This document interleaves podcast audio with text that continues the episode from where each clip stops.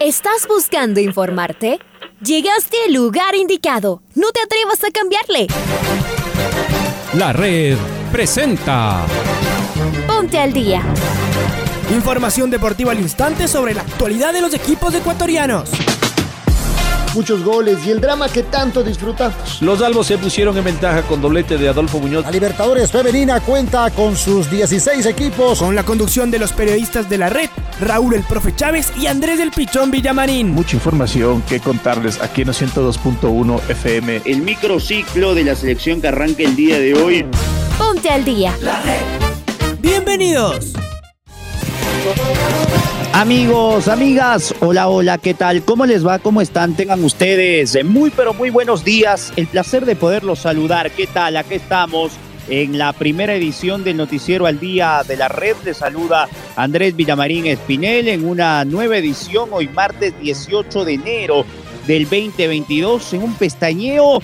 Ya estamos eh, casi, casi que más de la mitad de este primer mes del año. Impresionante cómo vuela el tiempo. Les mandamos un fuerte abrazo, que tengan un día lleno de aspectos positivos en su cotidianidad y que estén bien informados en el micrófono de los 102.1. Está Leonardo Durán en los controles, está Raulito Chávez de igual manera, así que comenzamos esta programación deportiva. Vamos a ver si lo tengo a Raúl. Raúl, te mando un fuerte abrazo, bienvenido.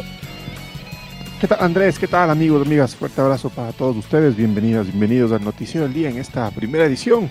Hoy martes 18 de enero arrancamos con los titulares. Emilio Gómez se despidió del abierto de Australia. Byron y Fernando León fueron desconvocados de la selección. Miguel Ángel Or se mostró molesto con el cupo a Libertadores que podría entregar la Copa Ecuador.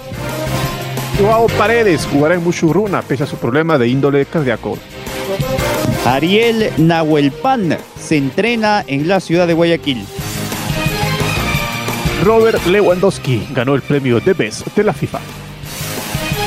Y Rafa Nadal se estrena con cómodo triunfo en el abierto de Australia. Señores y señoras, aquí en el Noticiero al Día de la Red, es momento de arrancar con esta programación mediante el editorial del día en la voz de Alfonso Lazo Ayala.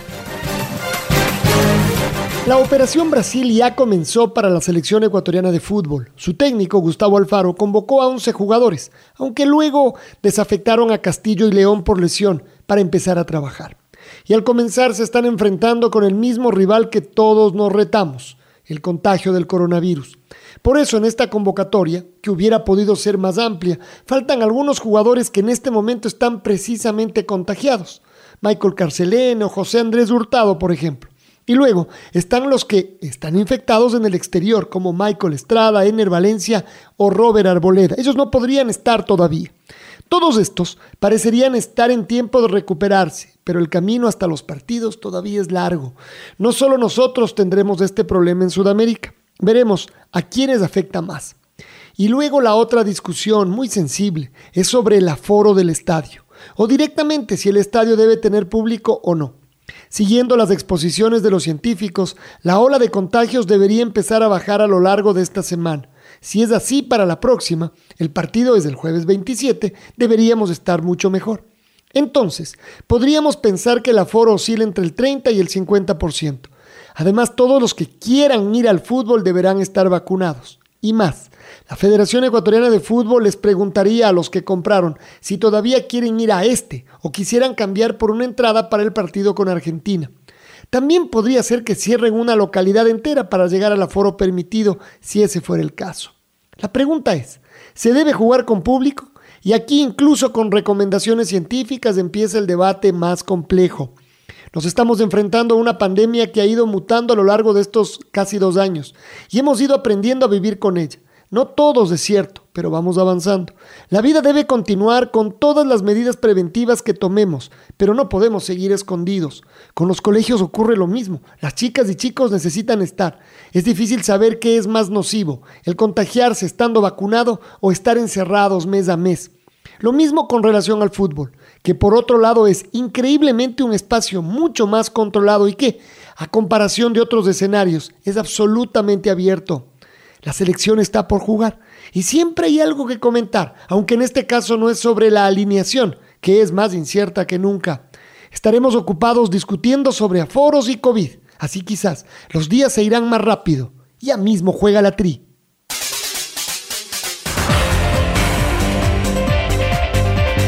Y justamente arrancamos con la selección ecuatoriana de fútbol, porque a través de un comunicado de prensa, la Federación Ecuatoriana de Fútbol dio a conocer la salida de la convocatoria de Byron Castillo y de Fernando León.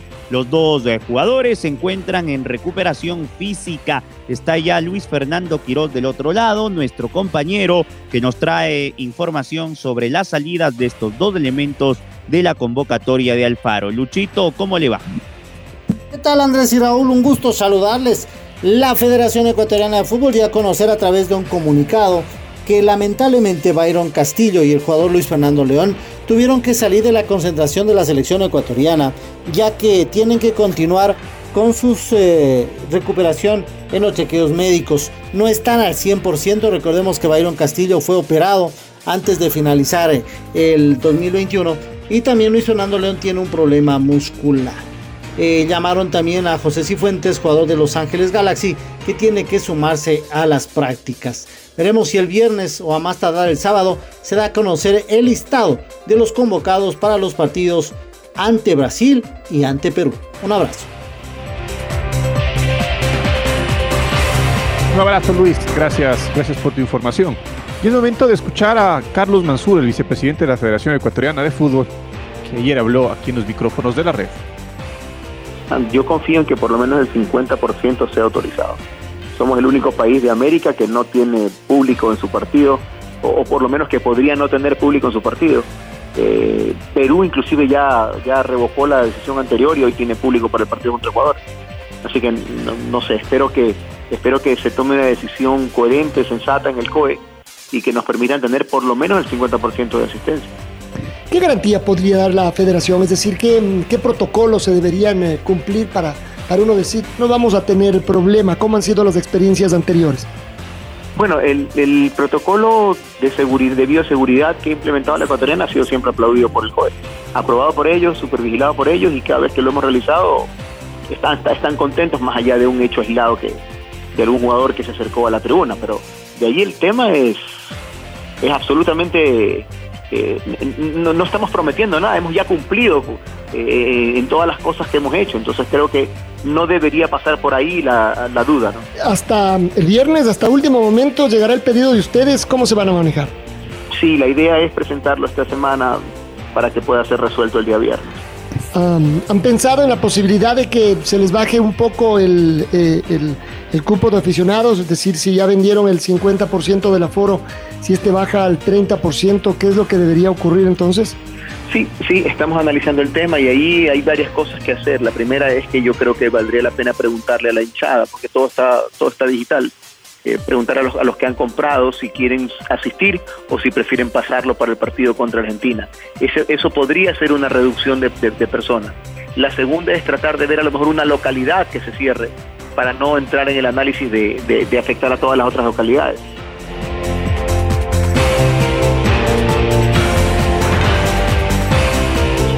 Y ya lo estamos eh, encontrando a nuestro compañero Freddy Pasquille porque vamos a cambiar de tema. Después de hablar de la selección ecuatoriana de fútbol, creo que la noticia de arranque de este día martes es la eliminación la noche de ayer de Emilio Gómez, que cayó en tres sets ante el croata Marin Cilic en la primera ronda del Australian Open.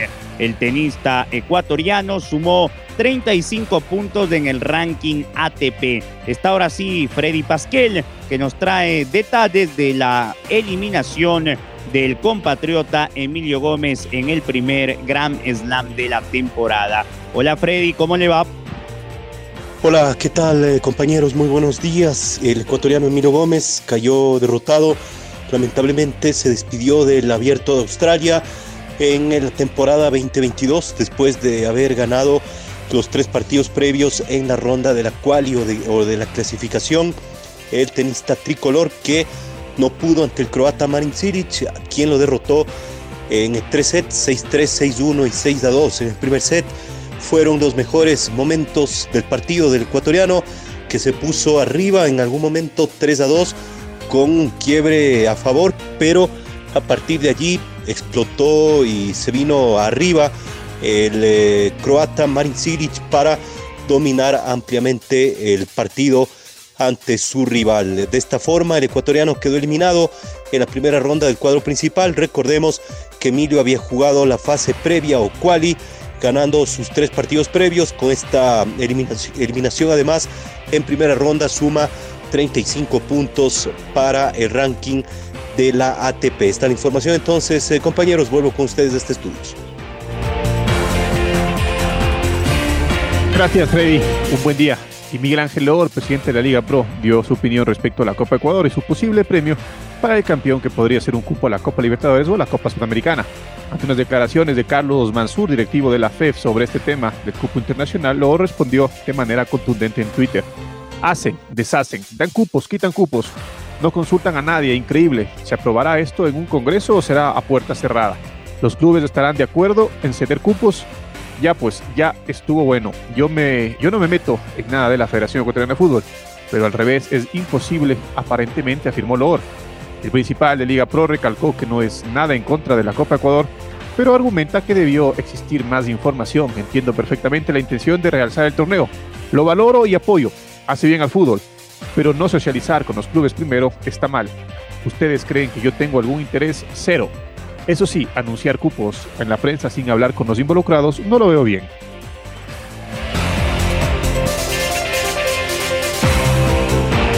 Y ahora vamos a escuchar a Francisco Correa, el director deportivo de la Universidad Católica, que está armando un equipazo, ¿no? Ayer ya fue oficializado el delantero colombiano Cristian Martínez Borja, y de lo que nos eh, enterábamos en las últimas horas, el zaguero central que buscaría el trencito camarata es Anderson Ordóñez, la musa está cerquita de firmar también por el elenco camarata y con esto se cerraría las incorporaciones para el 2022. Católica tiene que jugar la Copa Libertadores de América la segunda semana de febrero con el ganador de Deportivo Lara de Venezuela y del Bolívar de La Paz de Bolivia.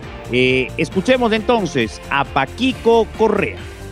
Bueno, ya vamos completando el equipo, estamos, eh, digamos, cerrando el, tema de Martínez Borja. Eh, bueno, lo de, lo de, Ismael ya había tenido COVID, pero ahora ya, está con nosotros, el día de mañana, así que ya, ya más o menos vamos, vamos completando. Nada, nos falta, tenemos que, ver qué posiciones, alguna posición más si vamos a reforzar. Estamos justo por reunirnos ahora más tarde con el cuerpo técnico para, definir eso y ver qué, eh, qué es lo que qué es lo que puede pueden estar el equipo aparte de lo que ya tenemos. E, el, tema de Martínez Borja es, es, lo que hizo acá, ¿no? Y en un principio nos habían ofrecido el jugador, eh, pero a través de Junior, y, la negociación se, se complicó eh, pero el jugador pudo, pudo negociar su salida y entonces nuevamente la, digamos la negociación se volvió, se volvió a activar, pudimos eh, hablar con su con su eh, con su representante y a través de él pues canalizamos el tema y una vez que no, no, habíamos hecho nada ni dicho nada porque él tenía un jugador con contrato y una vez que, ese contrato se terminó pues ahí sí ya nos pusimos a negociar con Cristian para para tratar de que, de que venga acá. Sabemos que es un jugador que si bien no tuvo un gran año en Junior, eh, es un jugador probado, es un excelente profesional, buen compañero, y yo creo que esas cosas cuentan mucho y, esperamos que acá recupere su nivel y que sea el aporte que, estamos esperando. ¿El contrato de él es por un año o, por más? Un No, un año. El delantero argentino Ariel Nahuel Pan entrena en Guayaquil Sport, equipo que jugará en la Serie B del fútbol ecuatoriano como único representante del Guayas. Estamos con nuestro compañero Pablo quien nos va a ampliar la información. Pablito, buen día.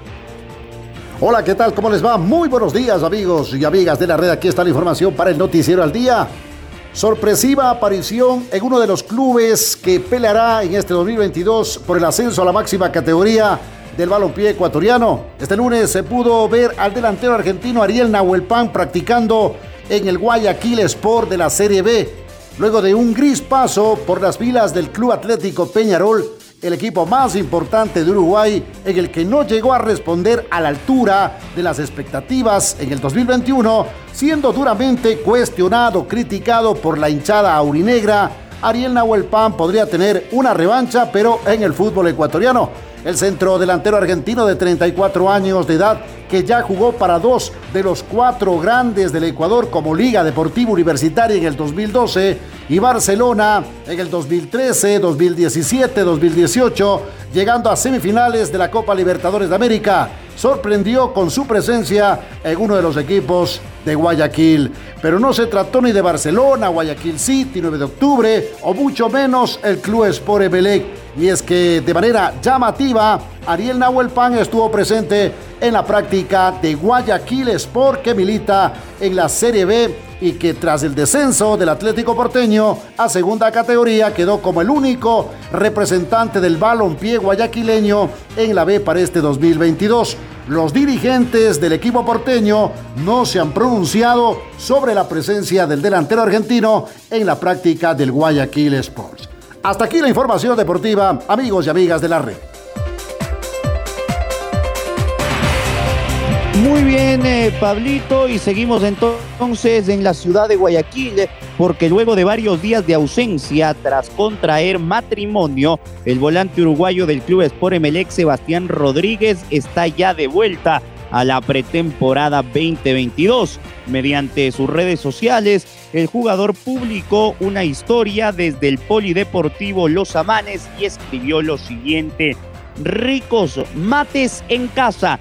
Recordar que el equipo del español Ismael Rescalvo se prepara para lo que será la fiesta de presentación en la denominada Explosión Azul a jugarse el próximo 9 de febrero ante el Millonarios de Colombia en el Estadio Capuel.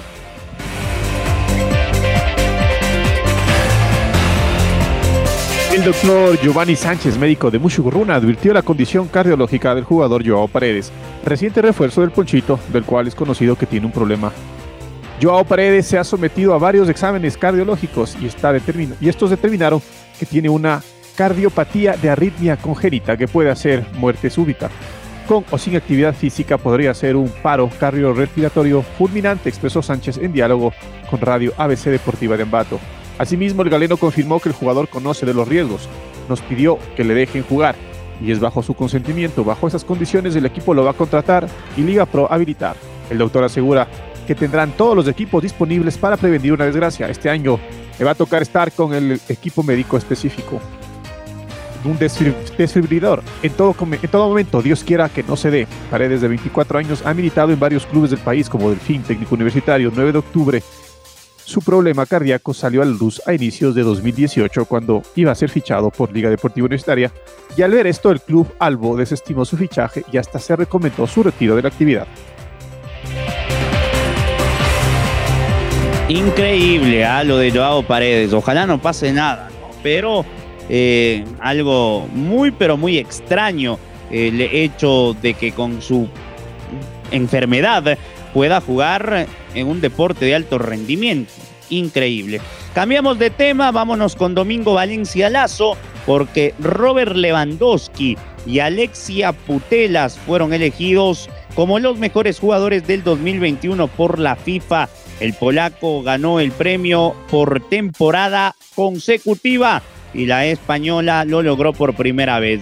Domingo, ¿cómo te va? Fuerte abrazo, buen día. Hola compañeros, ¿cómo les va? Este lunes la FIFA premió a los mejores del 2021 en la gala Divest. El delantero polaco Robert Lewandowski obtuvo el galardón a mejor jugador por segundo año consecutivo, mientras que la española Alexia Putela certificó su condición de mejor jugadora del planeta, después de también haber ganado el balón de oro. El premio al mejor entrenador se lo llevó el alemán Thomas Tuchel tras ganar la Champions con el Chelsea. La inglesa Emma Hayes se la llevó en el fútbol femenino, también del conjunto blue, tras obtener el triplete local.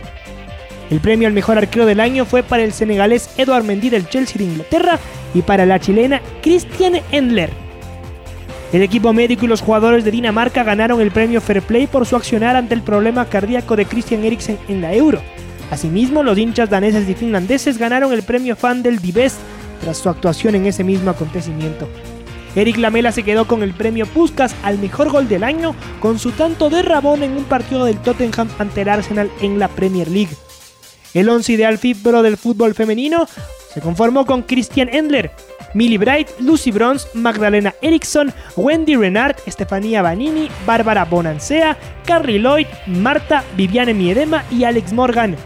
El once ideal FIFPro del fútbol de hombres fue con Gianluigi Donnarumma, Leonardo Bonucci, David Álava y Rubén Díaz, Kevin De Bruyne, Jorginho, Engolo Kanté, Robert Lewandowski, Cristiano Ronaldo, Erling Haaland y Lionel Messi. Además, la canadiense Christine Sinclair recibió el premio especial en The Best por sumar más goles que nadie en la historia del fútbol internacional y por llevar a Canadá a ganar la medalla de oro olímpica en Tokio. Cristiano Ronaldo recibió el mismo galardón por haberse convertido en el máximo goleador de la historia del fútbol masculino de selecciones.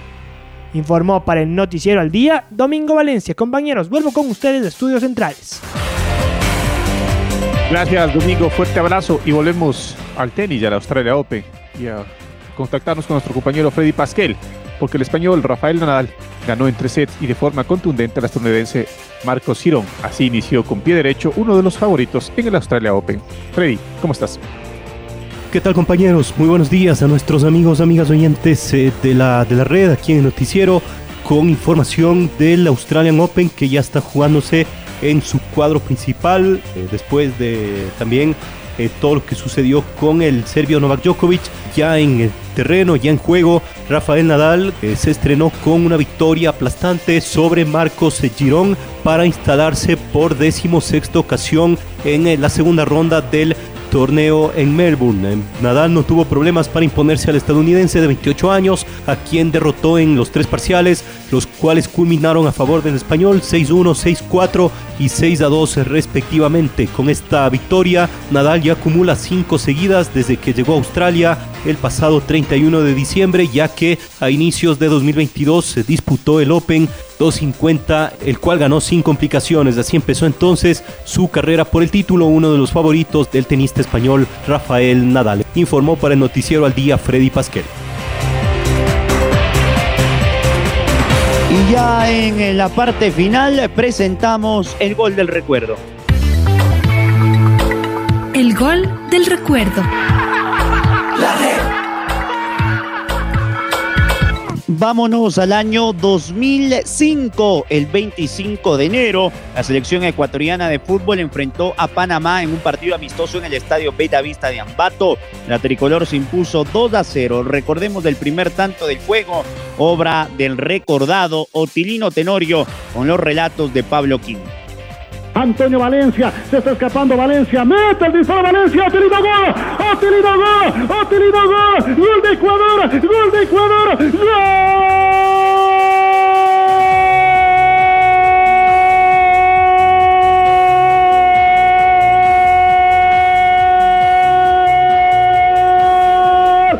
Ecuatoriano, gol de Otilino Tenorio, le está buscando Otilino hasta que la encontró Tigó. Se puso la mascarilla Tilino. El 14 el balón quedó picando en el área y Otilino Terorio la empujó. Marca Ecuador la primera que en Bellavista. 43 minutos del segundo tiempo. Ecuador tiene uno, Panamá cero. Otilino Tenorio. Ahora ya estás al día junto a nosotros. La red presentó Ponte al día. Informativo completo sobre la actualidad del fútbol que más nos gusta, en donde estés y a la hora que tú quieras. Quédate conectado con nosotros en las redes de la red. Síguenos como arroba la red Ecuador y no te pierdas los detalles del deporte minuto a minuto. Escúchanos en vivo en TuneIn y en los 102.1 FM en Quito. ¡Te esperamos!